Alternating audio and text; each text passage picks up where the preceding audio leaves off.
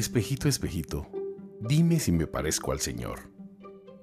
Probablemente recuerdas a esta hermosa y malvada reina de la historia de Blancanieves. Todos los días cuestionaba a su espejo. Le pedía que le dijera quién era la más hermosa.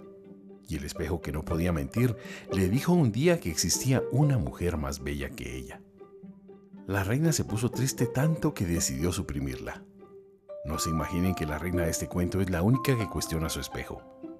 ¿Quién puede pretender que no necesita un espejo que refleje una imagen que le gusta? Cuestionamos nuestros espejos. Nos miramos en el mismo espejo. Nos observamos de mil maneras. ¿Por qué? Para ver si estamos bien. Ver si la realidad corresponde a la imagen que tenemos de nosotros mismos. Tenemos tanto miedo de no corresponder a la imagen que nos gustaría dar. Necesitamos que alguien, el espejo por ejemplo, nos diga, eres muy hermosa, estás bien dispuesta, tu imagen es impecable. Tenemos tanto miedo de olvidarnos de ese pequeño detalle por el cual los demás nos juzgarán. Que los haremos reír, los comentarios a nuestras espaldas, las risas cuando nos vamos, básicamente todo lo que hacemos por los demás, pero tenemos miedo de que lo hagan por nosotros mismos. La mirada de los demás.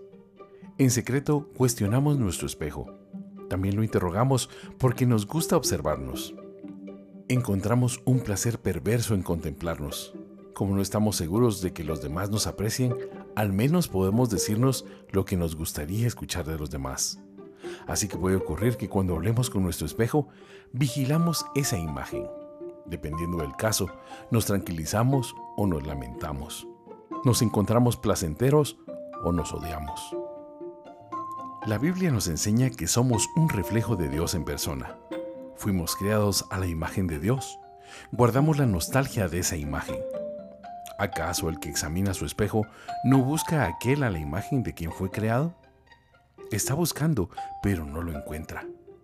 Le gustaría tener una imagen bella y perfecta, sin manchas ni arrugas, pero solo se encuentra con sus limitaciones e imperfecciones que no le gustan. Esto nos recuerda una de las frases más hermosas de San Pablo. Nosotros, en cambio, con el rostro descubierto, reflejamos, como en un espejo, la gloria del Señor y nos transfiguramos a su propia imagen, con un esplendor cada vez más glorioso con la acción del Señor que es su Espíritu. Segunda de Corintios capítulo 3 versículo 18. En el rostro de cada persona podemos ver la marca de la gloria de Dios. Es una marca bien borrada, bien difusa, pero real. El pecado es el que desfigura, el que marca el rostro.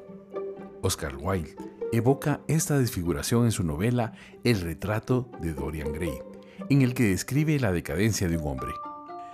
Este hombre de gran belleza hizo un pacto con el diablo. Siempre conservará el rostro de su juventud. Su rostro nunca reflejará sus malas intenciones. No será él quien envejezca, sino un retrato de él, hecho en el esplendor de su juventud.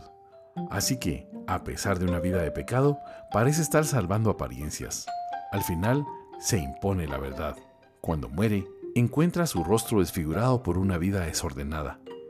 Esta historia cuenta en negativo cómo debe ser la vida de un santo según el Señor. Ver poco a poco el rostro del Señor sustituir el nuestro. El santo es el que acepta verse a sí mismo tal como es. Él se lamenta, no por las apariencias físicas, sino por las marcas del pecado. Al mirarse en el espejo, se ve a sí mismo tal como es y no le gusta.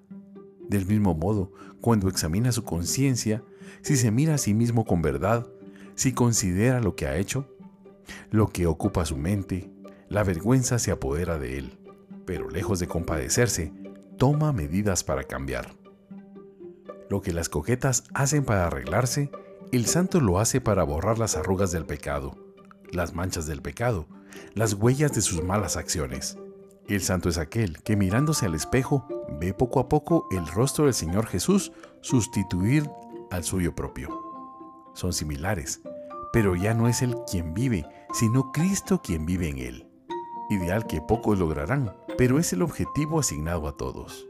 Ya no es una cuestión de apariencia, sino de semejanzas el que ama al Padre como Jesús lo amó, el que vive para los demás como la Madre Teresa, el que ya no se preocupa por lo que piensan de él, el que acepta los acontecimientos como signos del Señor, el que toma su parte en los sufrimientos de Cristo. Aquel estará en condiciones de discernir en su rostro los rasgos del Señor. Su espejo le devolverá una imagen de la gloria de Dios. Y cuando muera, el hombre desfigurado por el pecado dará paso al hombre transfigurado por la gracia de Dios.